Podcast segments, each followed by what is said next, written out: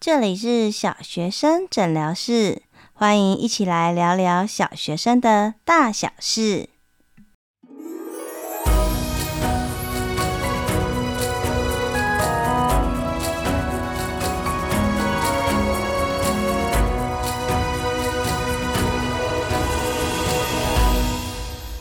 Hello，Hello，我是依晨，欢迎大家再次回到小学生诊疗室。这里呢，要麻烦大家帮我一个忙啊，就是呢，我的线上有声课程已经开始要进入问卷的阶段了。那其实我这个频道啊，就是小学生诊疗室这个频道，主要是给家长的，所以通常都是站在家长的角度，怎么样在家里可以陪伴孩子？那我知道啊，其实我们节目有很多老师，哦，或者是可能想要再更深入一点，或者是教育工作者等等等。那就希望这有声课程可以帮忙到大家。那它其实跟小学生年度学习行事历是有一点区隔的，因为毕竟书籍是文字，还是有很多地方是文字到不了的，需要用声音，像是对话啦，或者是怎么样跟家长沟通啊，或者是有一些比较不适合用文字写出来的，就会在这个有声课程里面。那它第一个阶段是会有，比如说，哎。开始要准备收心，然后建立一些稳固的教学基础。那第二个呢，就是一些常见的、规律性的、会重复反复的出作业啊、考试啊、订正啊，到底要怎么样才会有成效，让孩子可以不断不断的挑战自己，在每日每日的方格中不断不断的进步。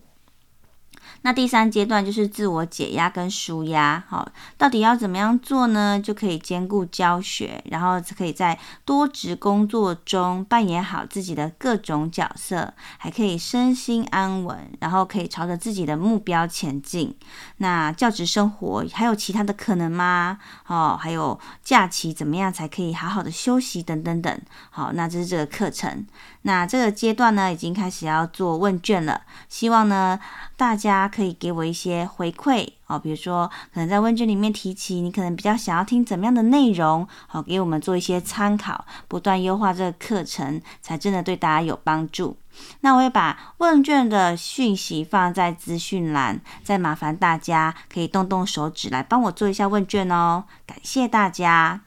好的。那最近啊，一样是收到蛮多留言。今天这个留言比较特别一点哦，因为我觉得今天的留言啊，其实我刚开始看到的时候是会有一点，怎么说呢，就会有点嗯惊吓，我就会觉得哇塞，怎么这么超前部署啊，等等等哈。事实上，其实我自己在校内也是呃跟我们学校的家长分享。那就其实也有幼儿园小班、幼幼班的家长来听我分享。那当时候我就想说，哇，天哪，这位家长也太认真了吧！小朋友还在幼幼班，还在小班，就已经长期追踪我的脸书，然后呃，长期在思考小朋友上小学之后该怎么做。我心里其实是蛮佩服的，然后觉得哇，如果是我，我可能没有办法做到哦，真的是很佩服。好的。那所以今天要回答两位家长啊，我我觉得也是，就是真的超前部署。那我想要分享，也提供我的想法给大家做参考哈。好，有一位呢是依轩家长，他的孩子呢是呃小学呃幼儿园而已。哦，幼儿园小班而已哦，哈。那他的问题是说，哎，老师你好，我想要问，哎，要怎么样选择国小哦？因为他住在宜兰，有两个小学，有两个小学，有一个学校呢，年级人数，班级人数不多。但是长期推动阅读，图书馆活动也做得很多，接送也方便。那另外一个呢，是大型的学校，社团活动很多，班级人数也很多。那他们担心啊，小学校的学习环境会让儿子上国中就没有办法改变，没有竞争力，而。小朋友的个性呢，如果到小学校可能会有放养，大学校比较可以刺激，可是又觉得小学校又好像不错哈，就真的是选择障碍这样子。所以呢，因因为如果要选校的话，真的就要提早迁到户口去啊。所以希望就是提出来，呃，希望嗯，我可以给一些建议。然后到底要选哪个学校比较好呢？好，这个是一轩这位家长的问题。那另外一个呢？呃，是黄爸爸，他说：“呃，老师你好，我是小二跟大班两个小男孩的爸爸。好，那很感谢你的 Podcast 节目，让我们收获很多，用对的方法教育小孩。那他是住在北部。”那有两个小学，一个是有口碑的学校，然后学生比较多，下课会去全美的安亲班。那另外一个是他想要让孩子去试看看的是私立小学哦，因为让呃这个私立小学是希望看看可不可以让孩小朋友有更好的教育环境，然后相近的同才，然后努力认真的老师，还有多元的课外活动等等等。OK，好，那我想啊，其实大家在养育小孩的过程当中，真的会有蛮多选择，跟嗯、可能会有一些思考跟犹豫的。那我觉得其实这些选择啊，并没有所谓的对错，比较可能有关的是，诶，这个家长家长我们自己的价值观哦，到底是倾向哪一边？那对于孩子来说，也要选择一个适合孩子的。那我这边提供我的想法啦，哈，但。我觉得我的想法就是一个，呃，切片而已，就是一种选择，并没有所谓的对错。我自己长期啊在公立小学，我会发现啊，其实像大学校啊、小学校啊，我觉得各有优优缺点呢，就是它有各各有它的特色，应该这样说哈，都各有它的特色。小学校呢，就是我觉得小学校，因为它人数比较少，所以全校的老师跟孩子，其实孩子可以认识几乎全校的老师，所以他会有一点像是，呃，就是呃一个大家庭的概念，所以你就会发现啊，诶，如果我们班的孩子有什么样的状况，其他班级老师看到了，他就会去指导，他会来跟我说，那我们跟科任老师也会很紧密的联系，那几乎是每个孩。每个老师都认识全校的孩子，所以在这样的过程当中，我觉得那种人跟人之间的那个感觉跟那个是会非常贴近的。那另外一个。嗯，我觉得比较可惜的地方是因为他小小学校比较小，所以他的社团可能没有办法像大学校这么多元。可是呢，相对来讲，小学校有很多的机会也是蛮多的哦。举例来说，像国语文竞赛，诶，这我在大学校可能诶一到十班，每一班都要推派选手，然后选出一个呃孩子，然后才可以。代表学校去参加比赛，那我们小学校就没有，因为我们一个年级才一个班嘛，所以呢，班上有很多，就是有班上这个班级五年级的班级，就有六个机会可以去尝试国语文竞赛，然后会有老师指导，所以其实这两个是不一样的，嗯，面向啦。好，那大学校我觉得就是孩子可以看到很多元的同学。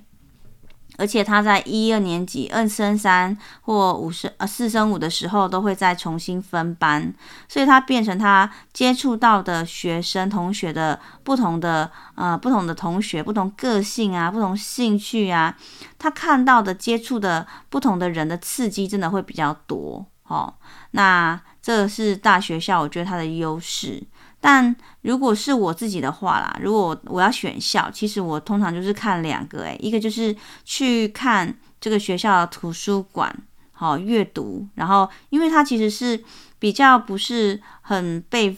重视，或者是可能比较隐性一点，大部分家长可能就比较没有去看到。我就会比如说这个学校他举办啊、运动会的时候啊，我可能就进去看看他们学校的图书馆啊，因为他的藏书丰不丰富，那整体书籍有没有都被翻过，那就可以看一下说这个学校的阅读风气跟学习风气。我觉得是比起在网站上面或者是各项成绩，我觉得这个反而是更值得我参考的一个点。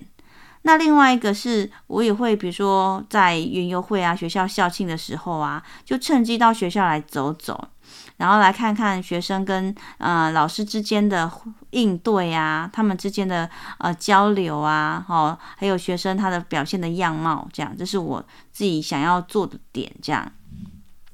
那如果有第三个，其实我觉得不管是选选学校，我觉得其实呃最重要的永远都是爸爸妈妈。第二个，我觉得其实导师也是占很大的因素。那选老师又是看孩子的个性，就是。嗯，有些孩子就是磁场有没有合啊？可能别的孩子他觉得，哎，这个老师他很喜欢，或者是他磁场很合，哎，他就相处得很好。可是换成我的孩子，可能我的孩子的个性跟那个孩子不一样，可能反而这个孩这个老师就可能在相处上面就有许多许多需要磨合的地方。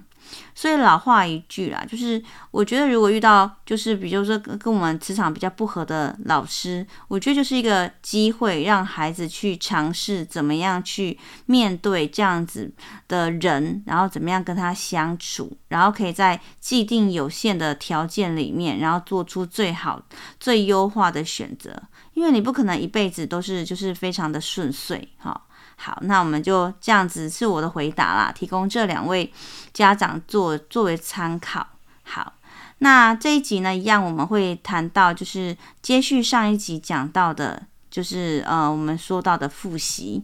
那同样的会有两位家长，我觉得这两位家长刚好就是他的问题跟我们这次的复习也是很非常相关。一位是阿芝家长，他的孩子是四年级，他说啊，孩子到大考的时候就很容易紧张哦，不是不会，可是很容易会失常，是不是我们大人无形中给的很多压力，而且他会睡不好？那无独有偶，另外一位。哦，家长是说，诶，想请教老师啊，孩子平常考试都没有问题，可是到了大考就很焦虑、紧张到失常，粗心也会比平常放大很多倍，该怎么样协助孩子呢？哦，那家长之前有一些错误的做法，造成孩子他数学焦虑，那到底要该怎么做？好，那我们今天这一集就是呃，把它深入讲一下，希望可以帮助到这两位家长。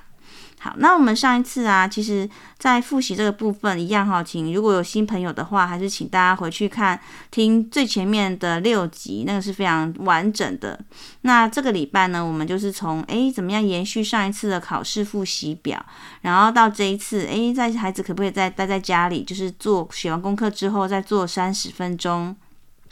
那家长可以准备一些游戏，比较软性的，让孩子发现复习也可以很好玩，而且非常有的新鲜感。好，这些都是我们在啊、之后之前就是已经有期中考复习之后，可以带孩子去做的部分。那我在这边呢、想要强调一下哈，因为其实我收到蛮多种类型的是这样子的问题，就是呢，可能孩子啊，他从早上就出门去上课。然后下了课，可能到安亲班到七点半，或者是呢，他可能又上游泳课，又上篮球课，又上英文课。那他说，家长就会说，这是课外课程，都是孩子的兴趣，所以孩子自己会觉得他自己知道说功课要跟上，好，但孩子可能不太会安排自己的时间，或者是学习的效率不是很好，那该怎么办？那面对这样子的问题呀、其实我想要邀请大家去思考看看，如果我们是孩子啊，可能七点就出门，然后到晚上七点回来，你可以发现这孩子已经学习或者是呃工作了大概十二个小时左右。好，如果我们用工作来比较的话，其实这孩子已经过劳了。那其实我们学习任何东西都是一样的，它是需要间断的休息。哦，你要让这些知识短期记忆借由休息或反刍，或者是刻意练习，或者是回想，然后让它进入到长期记忆里面。虽然说这些课外活动，哦，那它可能就是比较轻松，或者是孩子自己选择的，但是只要是课外活动或者是学习，它其实都会造成就是，呃，孩子需要聚聚精会神去学，或者是他知道要怎么样去练习这些技能。所以这些其实都是一些消耗，更别说如果有些乐器的话，我们还要把学习乐器回家自己自主练习的时间加上去。所以机会成本之下，如果我们去做了这些社团活动，或者是我去学了其他的才艺，它一定会挤压到原来我们孩子的休息时间。好，所以中间到底要怎么样安排？安排几个小时？我觉得其实因人而异。可是我建议大家可以去观察看看，比如说孩子的成绩有没有下滑，或者是孩子他的生长曲线，或者是他的专注度有没有比以前来讲就是比较容易晃神，或者是如果太忙的时候，孩子会很容易发脾气。这些就是表示孩子已经过劳了，他已经没有足够的休息时间、自由时间，已经超过太多了，他已经超过他身心可以负责的那个可以负可以承受的那个临界点，所以这时候我们就要稍微就是调配一下时间，好，安排孩子的时间。好，那我举一个例子，比如说像我们家大宝，他其实是一个对任何事情都很有兴趣的孩子，所以呢，有一次就是有一次学期，他就说：“哎，妈妈，他想要参加礼拜二下。”放学之后的直排轮，但是他又想要有两天去参加学校，就是会有大哥哥大姐姐在线上陪伴他做一些解题的数位学伴，好帮他复习呃功课的数位学伴。那他自己本身有两天英文课，还有一天画画课，哇，你就会发现他整个礼拜全部都排得满满满。哦，根本没有自己的一些时间，所以常常回来之后，不是直排轮已经体力消耗，他那一天就会非常的劳累；不然就是数位学班下课的时候都已经六七点，然后回家还要吃饭，然后再完成功课。哦，你会发现他就很容易会对弟弟妹妹大小声。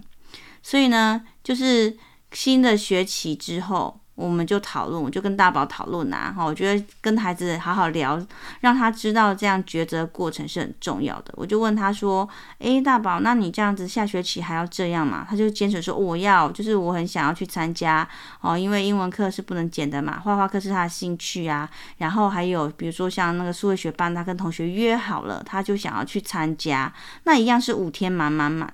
我说，你真的确定吗？我就要帮助他去回想。你还记不记得有一次啊？你就是上完之后就非常的累，然后写写功课就睡着了。然后你会还记不记得有一次啊？诶，你那次可能突然就是又有其他英文的作业比较多一点，就你差点来不及。那还有一次你边写边哭。或者是你有一次回来的时候，因为太累了，就就睡在汽车的后座，然后怎么叫都叫不起来，然后起来之后又有起床气，然后又大哭。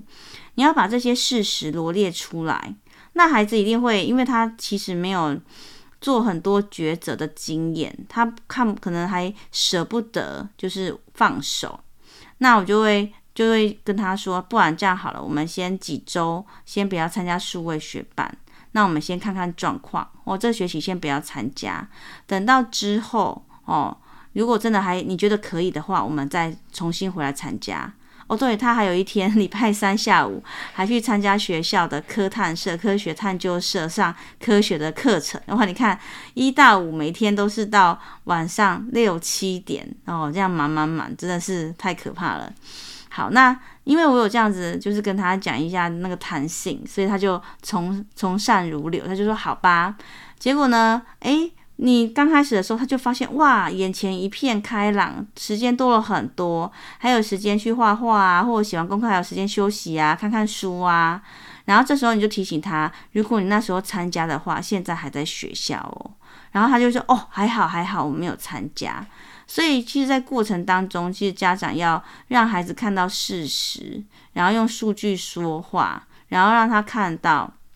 你虽然很想要参加，可是参加完之后，你要面临后面什么样的压力跟后果，然后把它放在天平，然后哦，让他可视化看清楚，然后再去选择。好，所以这些我觉得是真的没有办法贪心，就是什么都要，因为你如果什么都要，会到到时候什么都没有。所以这个就要靠家长跟孩子之间彼此去谈一谈，然后把它放在天平上去做一个抉择，排定顺序，或者是有没有什么折中的方案哦？比如说你可能就是把一些真的很想要参加才艺课排在呃星期三半天的下午啊，或者是六日啊整天哦，不要假日会比较弹性，那就变成说家族的旅游就没有办法在六日进行哦，就可能没有办法过夜的小旅行，类似像这样哈。这些都是牵一发动全身，而且如果家里有好几个孩子，就是呃这些决定就是可能要大家开家庭会议一起决定，因为你会影响到其他的弟弟妹妹或哥哥姐姐嘛。OK 哈，好，所以这是呃让孩子在这些条件之下看到事情的全貌，去做出自己的决定，哦，接受自己的决定，然后可以做出就是嗯在中间当中比较好的抉择。好，这是我想要跟大家分享的。好，那今天呢，就是在复习的部分，我们会进入到比较深入的地方。好，这里呢，就是跟大家分享，就是刚刚讲到的，有些家长会说，哦，孩子非常的焦急呀，然后非常的呃挫折啊，然后很容易会失常。那这里呀，就是推荐大家就是高阶班，就是嗯、其实我长期在小学教书，我会发现啊，其实小学的成绩，我自己是觉得。嗯，我自己抓啦，因为我们看到过很多孩子已经上了高中啊，上了大学啊，以终为始。我觉得小学的说读听写算，我其实就会抓一个基本分，就是七十八十。在班级里面也是有那种就是学习非常低落，或者是家庭功能比较失失落的一些孩子，所以他可能你就是每天都要跟他拔河。可是我们老师可能有很多的孩子要照顾，所以我就会。定一个分数，可能是精熟。哎，如果这孩子哦，班级最后的孩子可能有七十分、八十分，你至少基本的东西要会，或者是你可能不要落后太多。等到你之后哦，有自己有兴趣了，或者是有动机了，发现有那个想要弄懂的欲望的时候，你要追赶上的时候，不会那么困难。所以，像我最近就收到我前几年带的毕业生的家长，他就回来回馈我说：“哦，医生老师，我们家小朋友啊，虽然以前就是功课不是很好，然后常常礼拜三被老师留下来。”然后呢，就是数理能力也不是很好，可是他现在已经国二了。诶，因为之前的底子还蛮不错的哈，因为那时候有呃帮他们进行读报教育啊，所以有看到很多，比如说国外的新闻啊，国际新闻，然后也有进行，那时候也有呃配合 Pokemon 做一些素养，所以他那时候其实。国语语文的能力还不错，然后阅读也都有，小五、小六都有看到少年小说，但数学就是真的比较很懒散一点，但至少也有七八十分的水准。那家长就分享说，诶，现在到国中啊，诶，虽然那时候可能在学校是倒数的，但是到国中，因为他自己有那个使命，而且加上一群同侪，所以他就会刻意练习，现在学的还不错。好，所以。嗯，我觉得学习真的是一条很漫长的道路。它从国小到国中到高中，所以我自己啦，我自己本身，我国小不习惯，就是逼得太紧，就像跑马拉松，你前面用一百一百公尺的那个速度跑，你大概跑了一公里，后面就可能跑不动了。可是你后面还有四十几公里要跑，诶。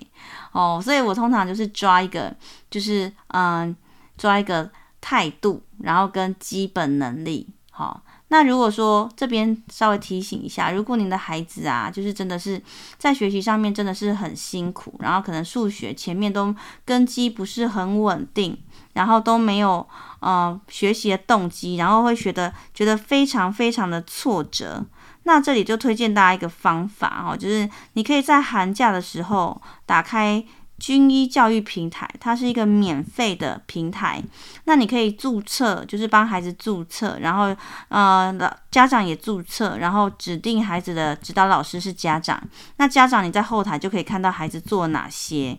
我那时候就带五六年级，然后有一个五年级的孩子，就是因为他常常就是去安亲班。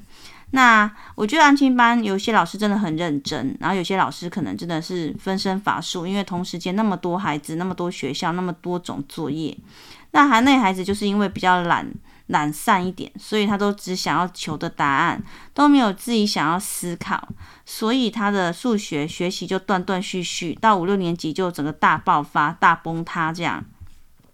那我在五年级的时候，我就寒假我就指定他们，哦，说，诶，同学，老师觉得你的数学能力还蛮不错的，然后我就说你可以从军医一年级的题目开始做。就是他只要做习题，那你知道一年级的题目一加几、一加三、一加四，那个非常简单啊，所以他大概一天一天之内就做了一年级、二年级就把它做完了。然后呢，后来就慢慢做、慢慢做。诶，等到开学的时候，我就非常惊讶哦，我就哇塞，同学你的数学啊，怎么这么厉害？真的不夸张，他那时候从七十几分哦，五年级下学期之后到学校来，诶，就跃升到九十几分，到期末就是到毕业的时候都九十几分。那我就很好奇啊，我说同学你做了什么事情？然后他那个时候是他呃，婶婆，他那个孩子是婶婆带的，婶婆就赖我，就说哦，老师，那就是不知道还有没有像军医这样子平台的啊？因为在小朋友就是做军医之后，诶，就非常的有信心，因为从低年级开始做，做到都不睡觉哦，就是 非常的就是整个心流沉溺在其中，他就这样做做做，然后而且他那时候五下嘛，然后还预习到六年级的课程，那我就看到哇，在后台真的他的那个哦成长的曲线就非常。的陡，就是直接是就是直线这样上来，哦，所以这边哦，寒假快到了，如果说你在带孩子学习上面是有一些困难，或者是孩子上面是有一些挫折的话，我觉得这个方法就是我试过蛮多孩子的，都是有用的，哈、哦，推荐给大家。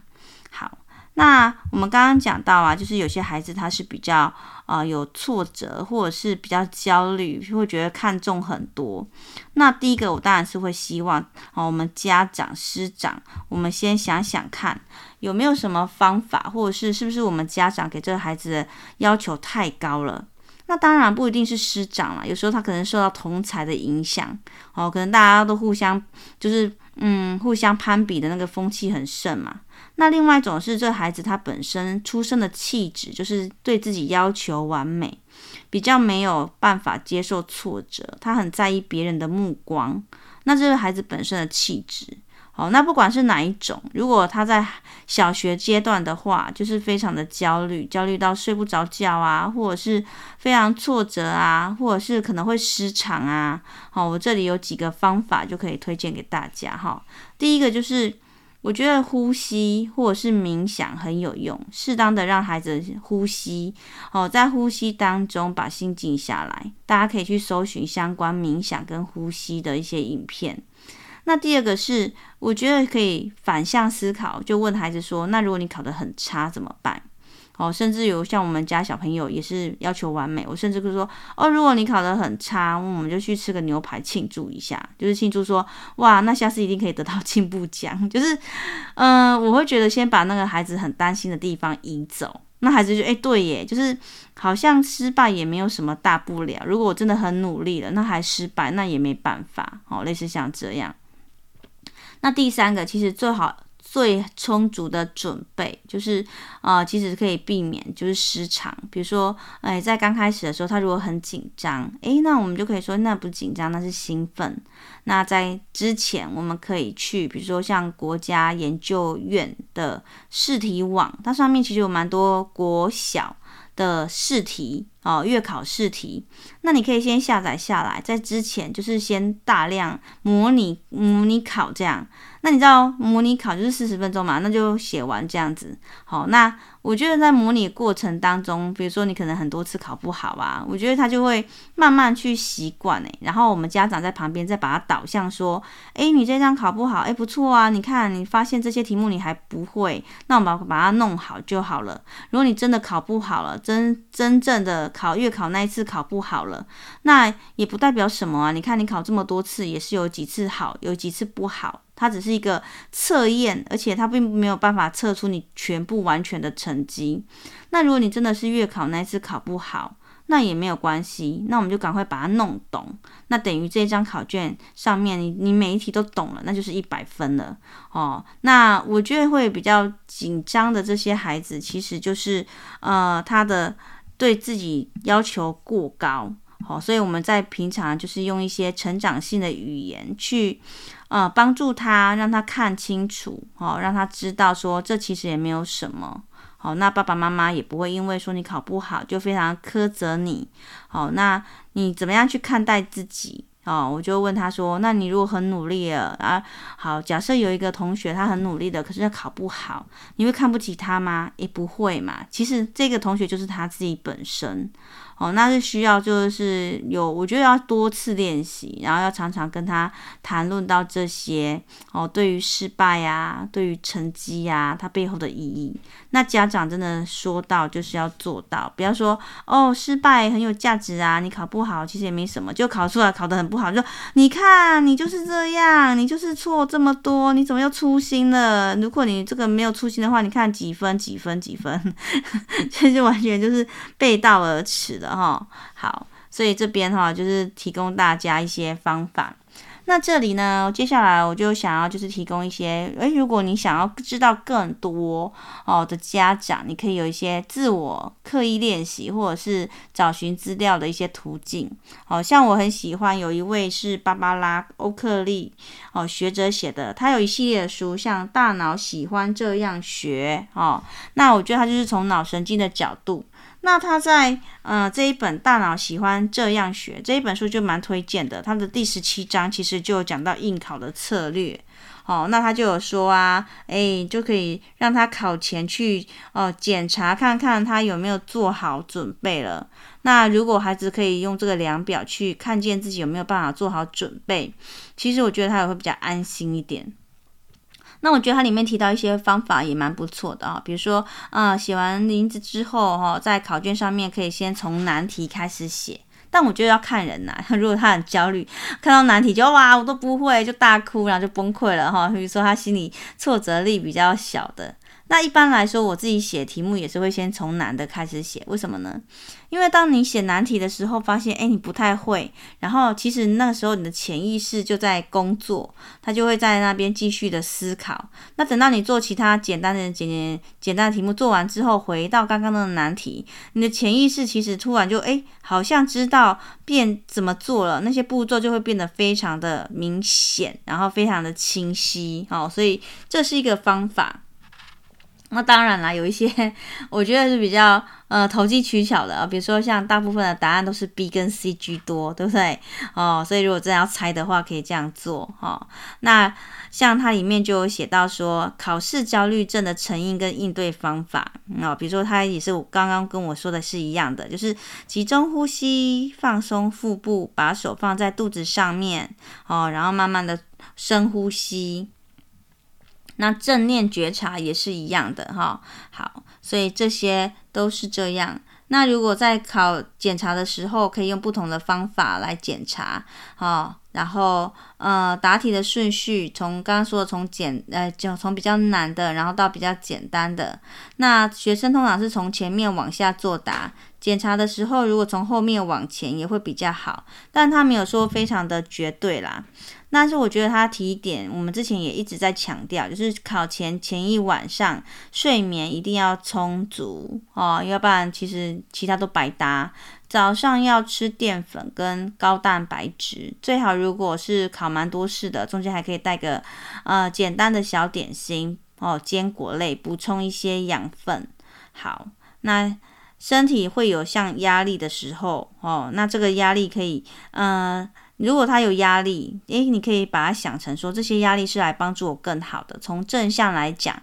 就可以来提升表现。那如果孩子很焦虑啊，很惊慌，就是转移注意力，集中呼吸哦。然后呃，这些方法，我觉得这一本书还蛮推荐大家的。那其他就是，我觉得。嗯，我觉得当一个老师啊，就是其实他也是要需要变成一个学习的专家，他才可以提供孩子很多的学习的策略，然后让孩子去看到这些呃怎么样学习。所以像刚刚这一个学者，他就有蛮多书，像如何学习呀，哈，然后也有给老师的书是《大脑喜欢这样学》的强效教学版，这样哈也推荐给大家。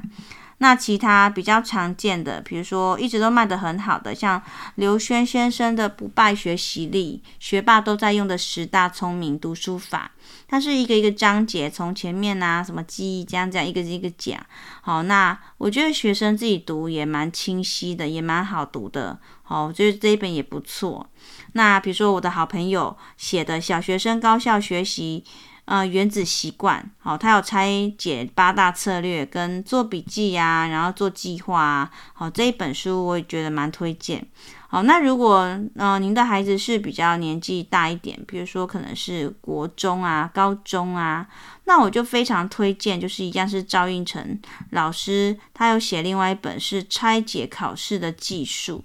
哦，那这一本就不只是比如说学校小考、段考而已哦，它其实啊就是非常大考，它里面有国考或者是会考那种长期性的考试，怎么样安排复习的频率，它有非常非常精细而且非常完善的说明。然后我看完之后就觉得，哇塞，原来考试有这么多的细节跟秘诀。那我记得这一本书今年它会出修订版，还加了很多很多字。哦，那这一本我真的是大力的推荐。我记得。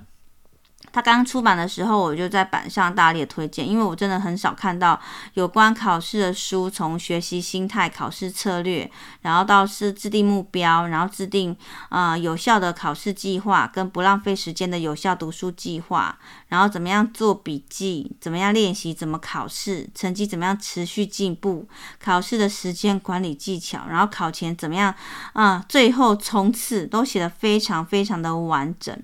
那我那时候分享完之后，我记得就蛮多国高中老师看完我的推荐，就去看这本书。然后过不久就发现，哇，这些国中老师、高中老师竟然就是全班一人买一本送他。好，那这一本真的是大力的推荐，请大家千万不要错过。那我看的是旧版的，今年会有新版出版，我也非常非常的期待。好，那像赵应成先生就是老师，我真的觉得。我佩服人不多，但他真的是让我非常非常佩服。因为，哦、像我看到那种有恒毅力的人，就会特别特别注意，就会很想要跟他成为好朋友。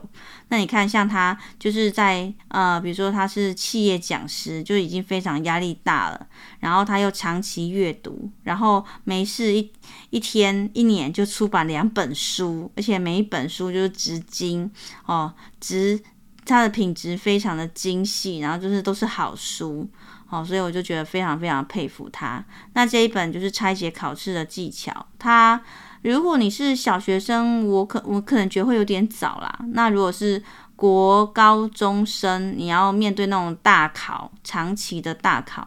我觉得这一本是我目前看到最好的考试的书。那当然啦，如果你有更好的书籍要推荐给我，也欢迎，就是你在小学生诊疗室啊、粉丝团的哦、来跟我做互动，然后来告诉我有哪一本书你觉得也很不错哈、哦，那我们就可以提供给其他的人。好，那如果任何其他的问题呢，也非常欢迎大家在呃许愿池下面的许愿池，好来帮我留下问题，好，我一定会很努力。我现在已经回答 回答八成的问题有了吧？那有些问题我后续会慢慢回答哈，请有提问的朋友们再等我一下。那当然，如果大家觉得就是呃这个节目有帮助的话，也非常欢迎大家小额赞助。那别忘记了，我们节目开头说的，好，就是提供有声课程的，就是提供给老师的，或者是有些部分家长可能想要更深一层的有声课程的问卷，也请大家帮我填答一下。哦，我会看大家的问题，尽量的把很多东西融入其中，希望可以带给大家陪伴啊、温暖啊，跟有帮助，可以帮助我们的孩子可以更好。那今天的节目就到这边，好，希望大家有一个美好的一天，拜拜喽。